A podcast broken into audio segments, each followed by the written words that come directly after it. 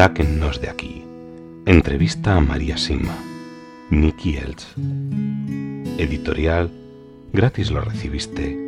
Gratis ofrécelo. Dedicado con amor a todos aquellos que aún han de experimentar el amor de Dios.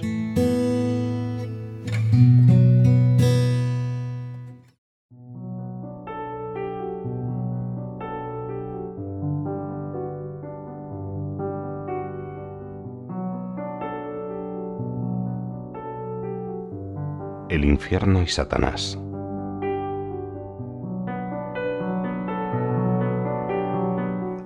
María, ¿existe alguna forma de saber si alguien está perdido? ¿Las almas del purgatorio alguna vez dicen que un alma está perdida?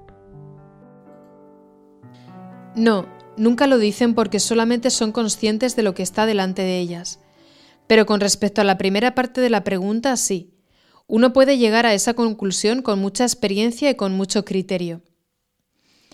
Si una familia sufre muchas divisiones y grandes ataques, y estamos seguros de que se debe a un alma en particular, un sacerdote exorcista autorizado tendría que realizar un exorcismo sobre esa alma y la persona allí presente que parezca estar bajo los efectos de un ataque particularmente drástico.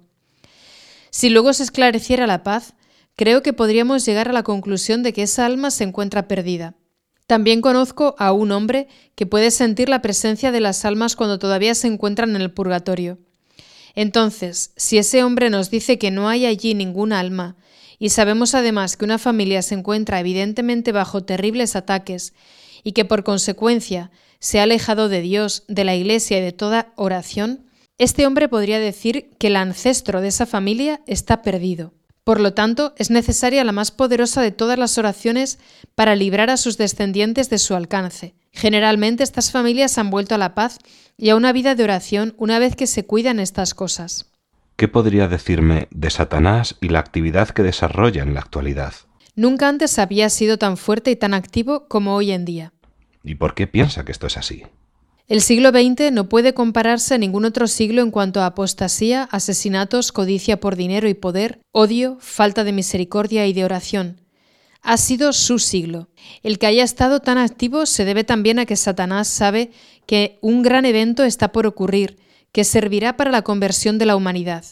Sabe que su juego muy pronto se debilitará notablemente, y él siempre da su grito más fuerte antes de ser derrotado. Eh, dígame, ¿Cómo puede estar Dios, cómo podemos estar nosotros felices en el cielo mientras hay almas de nuestros seres queridos y amados, también por Dios, que se encuentran perdidas en el infierno para siempre? En el cielo todo, pero todo se concentra en Dios, y tales cosas simplemente no se encuentran cerca de nosotros. En el cielo todo es felicidad pura, pura alabanza y belleza pura, no hay nada más que eso, y tales angustias, preocupaciones o pérdidas no tienen lugar. La presencia de Dios es tan poderosa en el cielo que todo lo demás se queda atrás del todo. Cuando las almas se pierden, ¿qué sucede con sus ángeles custodios? En el caso de los ángeles custodios, al igual que los ángeles de las almas del purgatorio, regresan al cielo y solo reciben una vez una tarea semejante de Dios. Usted ha dicho que tanto en el cielo como en el purgatorio hay muchos niveles diferentes.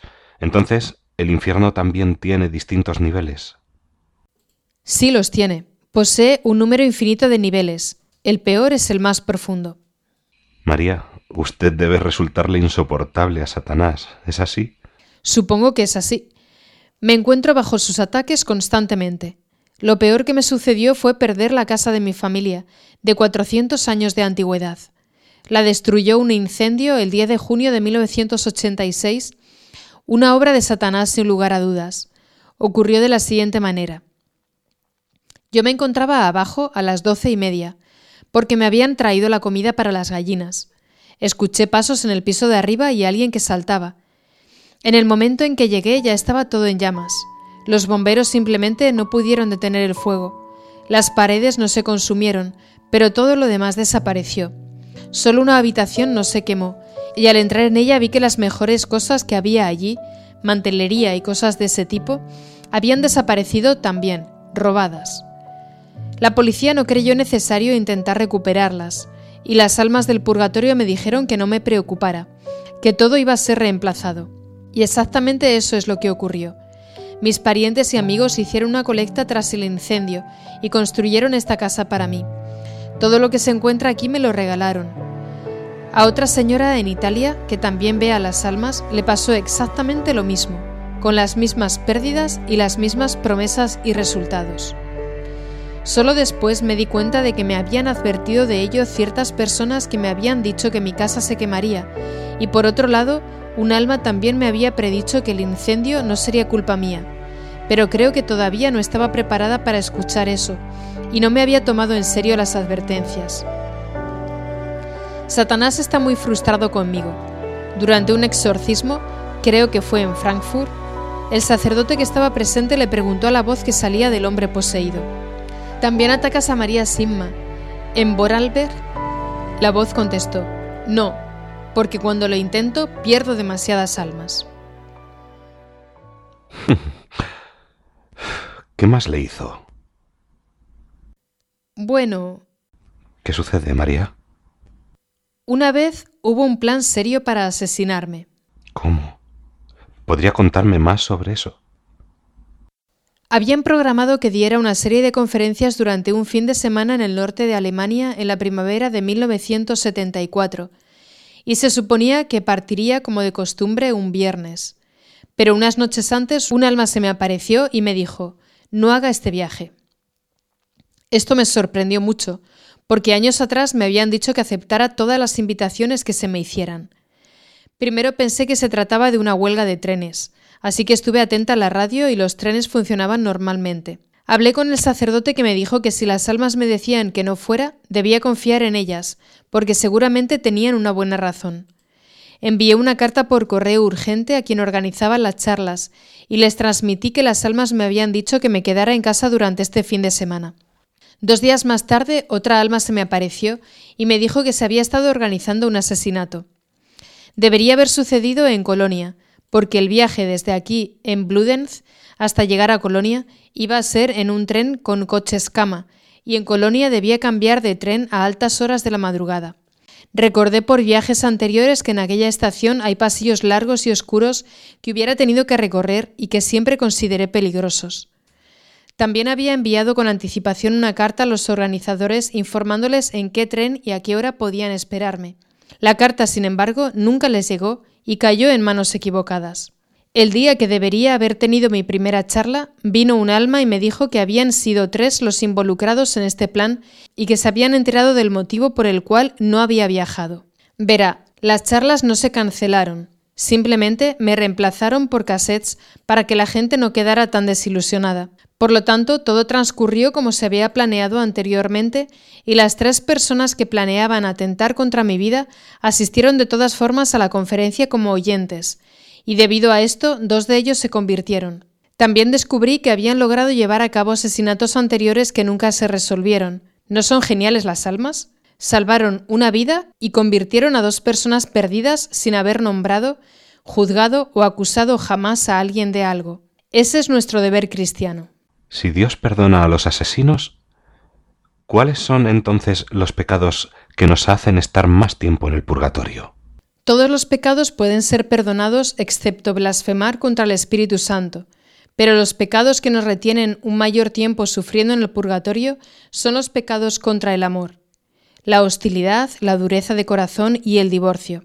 También la ausencia de una fe activa, cuando uno simplemente no desea creer y actúa en contra, y la inmoralidad.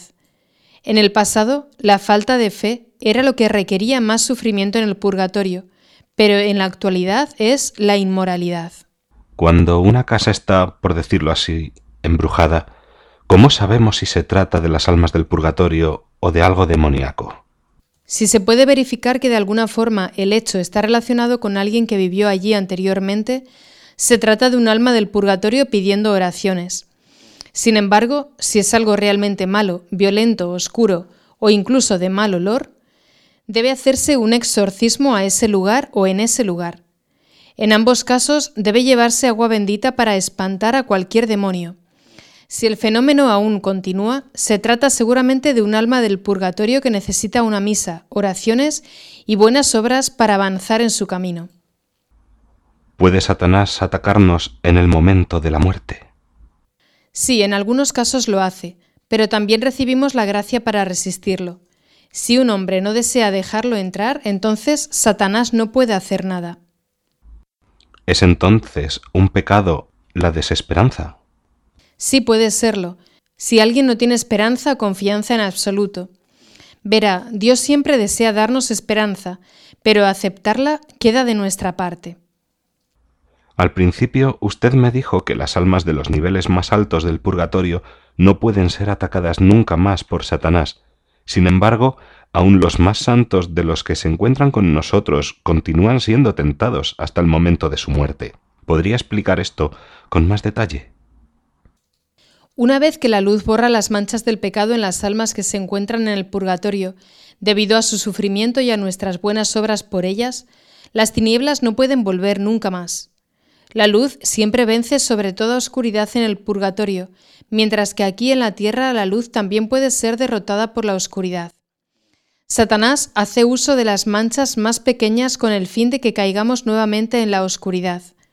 El tamaño de las manchas está en relación con las gracias que recibimos de Dios, y los santos, por supuesto, han recibido inmensas gracias. Eh, Satanás parece tan poderoso a veces que hay quien podría preguntarse qué diferencia hay entre Satanás y Dios. Comprendo. Cada uno de nosotros puede elegir en cada momento ser un representante de Satanás o un representante de Dios. Debemos llamar y alcanzar a Dios en todo lo que hacemos.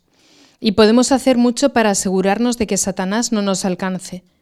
Dios conoce nuestros pensamientos, Satanás no, excepto aquellos que Él mismo puso en nuestras mentes. El diablo consigue mucho de su poder al escuchar nuestras palabras y observar nuestros actos. Luego ataca aquellas debilidades que ha descubierto en base a lo que ha escuchado y observado. El silencio siempre nos hace bien, uno de los deseos de Dios es que nos mantengamos siempre conscientes de nuestra condición de pecadores y por lo tanto permanezcamos humildes y en silencio. Y sucede que cuando nos damos cuenta de la grandeza del silencio, rápidamente comenzamos a escuchar a Dios. El silencio a solas con Dios es una excelente oración. Solo la confesión impide a Satanás el conocimiento de nuestros pecados. Si durante un exorcismo una de las personas presentes tiene pecados no confesados, aquellas voces generalmente lo acusarán y lo harán correctamente para vergüenza de todos. Sin embargo, si la persona se encuentra en estado de gracia, los demonios nunca podrán decir nada. Es correcto decir que somos nosotros quienes le damos derechos a Satanás. Dios es humilde, silencioso y bueno. Satanás es orgulloso, ruidoso y cruel. Tenemos que recordar siempre que fuimos hechos a imagen de Dios. Por eso, consciente y constantemente debemos luchar para ser lo que Él quiere que seamos junto a Él. Una de las grandes mentiras de la época en la que vivimos es que Satanás no existe. Incluso hay sacerdotes que lo sostienen todavía, y otros dicen que las posesiones en la Biblia son solo enfermedades del cuerpo o de la mente, hoy en día reconocidas. Entonces se pueden estudiar, analizar, nombrar y controlar esos síntomas y, bingo, ¿Ya no son obra de Satanás? Qué ingenuos, superficiales, estúpidos y arrogantes pueden llegar a ser. Satanás se ríe tontamente y nuevamente se llenan las camas de los hospitales. Llevemos sacerdotes santos, laicos santos y expertos y observaremos simplemente cómo se libran de esos síntomas mil veces estudiados. Satanás gana cuando divide.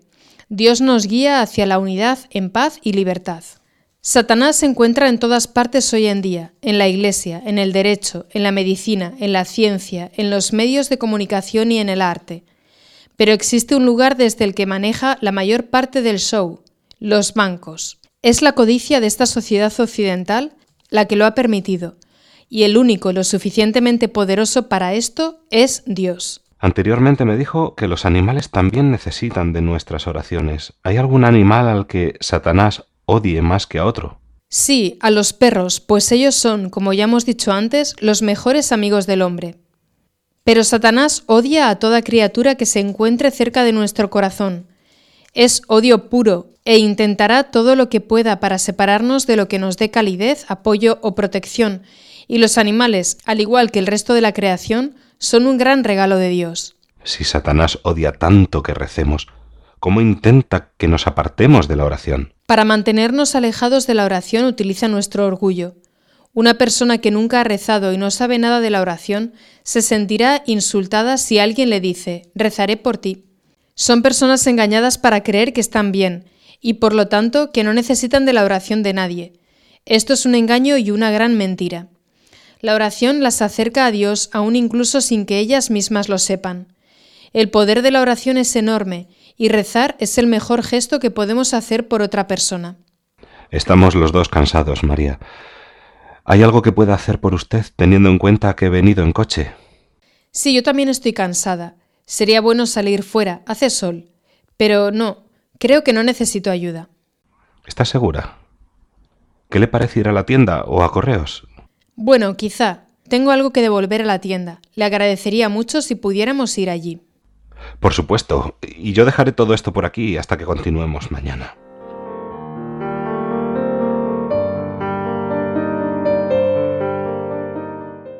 Mientras María se pone su pesado abrigo, mi corazón y mi mente van a toda velocidad. Esta pequeña anciana es encantadora, es muy humilde, pero habla con una claridad que no puede enturbiarse. Sufre en silencio, sin embargo, en su interior siempre mantiene la alegría y el buen humor. Se agarra de mi brazo y descendemos los empinados escalones. Una vez dentro del coche, María resulta tan pequeña que apenas puede ver por encima del salpicadero con el pañuelo ajustado alrededor de la cabeza y con las manos descansando pacíficamente sobre su regazo, parece sentirse cómoda y completamente en paz a pesar de que todavía soy todo un extraño para ella. Vamos camino abajo, pasamos la iglesia y seguimos bajando por la calle principal. La tienda se encuentra unos cientos de metros más allá. Mientras caminamos por el parking, me siento un poco torpe, pero no puedo resistir observar todos sus pasos por si habla con alguien a quien yo no pueda ver. Aparentemente no es así, aunque tiene muchos años de práctica para disimular ese tipo de visitas, al igual que lo hizo con aquella religiosa. Caminamos en silencio. Con los lugareños de la tienda, su dialecto particular de Vorarlberger se acentúa una vez más. Nadie la trata de forma diferente, por lo tanto, si tiene razón en lo que cuenta, entonces es que está con la cabeza en su sitio. En ningún momento parece afectada o forzada, histérica o desconfiada, con pretensiones de creer controlarlo todo o con aires de superioridad moral. No pide nada y da su vida entera. Hasta ahora, mi cariño y respeto por ella no han dejado espacio para dudar de su completa autenticidad, honestidad y sinceridad. No creo haber estado nunca antes con una encarnación más pura de las virtudes cristianas. Es tan cariñosa y de alguna manera tan bondadosa e inocente como un niño que me gustaría realmente secuestrarla y llevármela para que la vea todo el mundo. Al salir de la tienda, me agradece este pequeño gesto como si hubiésemos estado de vacaciones y se la ve realmente feliz de que me haya ocupado de eso la llevo a su casa y acordamos vernos de nuevo a la mañana siguiente. Sale del coche y cuando se acerca a la puerta se da vuelta y por segunda vez dice en voz alta, Gracias a Dios y hasta mañana. Nos reuniremos nuevamente a las nueve y media de la mañana siguiente. Me voy en el coche y encuentro una habitación en la casa de una amiga de María, no demasiado lejos de su casa, algo más abajo de la parroquia.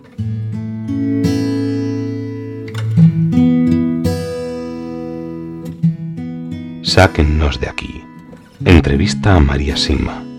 Nicky Elch. Editorial. Gratis lo recibiste. Gratis ofrécelo. Dedicado con amor a todos aquellos que aún han de experimentar el amor de Dios.